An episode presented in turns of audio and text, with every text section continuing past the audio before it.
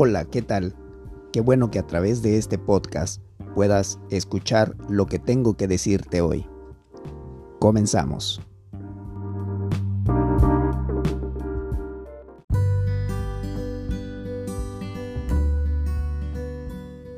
Seguimos reflexionando en el libro de los Salmos y ahora lo hacemos en el Salmo número 13, el cual dice, Pero yo confío en tu gran amor, mi corazón se alegra en tu salvación.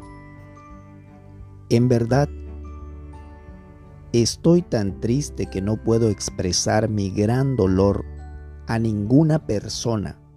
No puedo comer, ni beber, ni dormir. Esto fue lo que la esposa de Martín Lutero escribió después de que él muriera Así es el dolor. Es mucho más que un sentimiento. El dolor se puede materializar si lo queremos ver así. De inmediato nos hace cuestionar a Dios.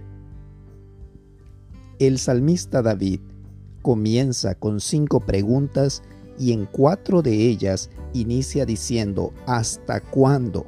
Versículos 1 y 2. Esto pone de manifiesto la agonía de su dolor. Grita con desesperación porque se siente abandonado por Dios.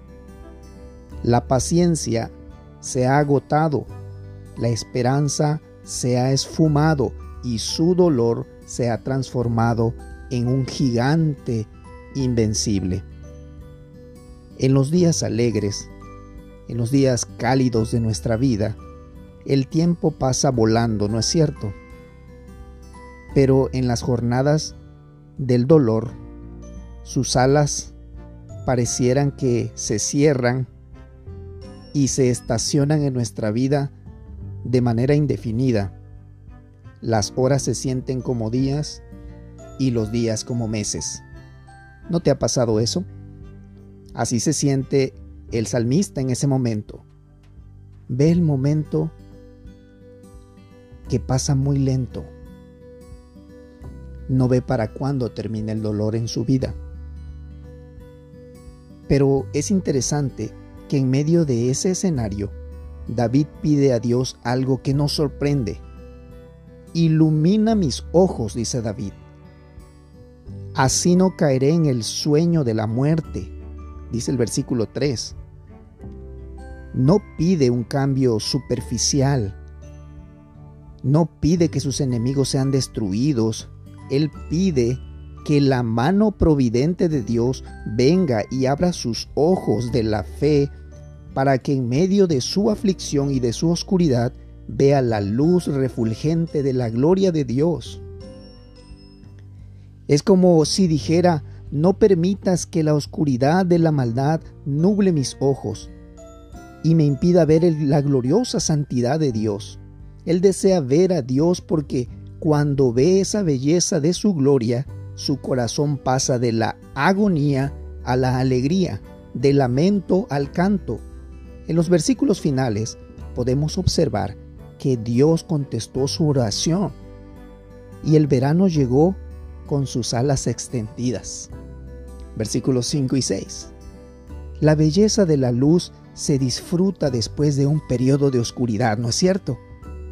Y para usar una frase de un poeta, dijo, el recuerdo de las tristezas pasadas endulza el gozo presente, dice Robert Pollock.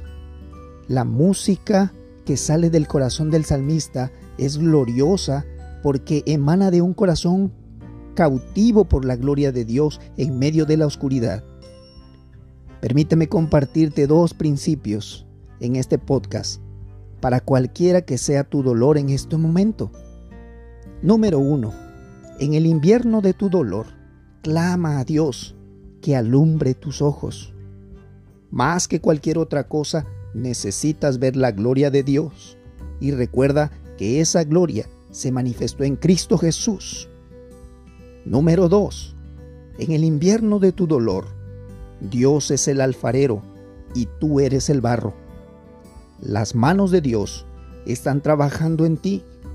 quizás sientes que necesitas saber qué es lo que Dios está haciendo, pero Él sabe lo que hace y tú necesitas recordar que toda obra es obra para tu bien y es para la gloria de Dios. Él no se equivoca, Él nunca falla. Él terminará a la perfección lo que comenzó. Gracias por escucharme.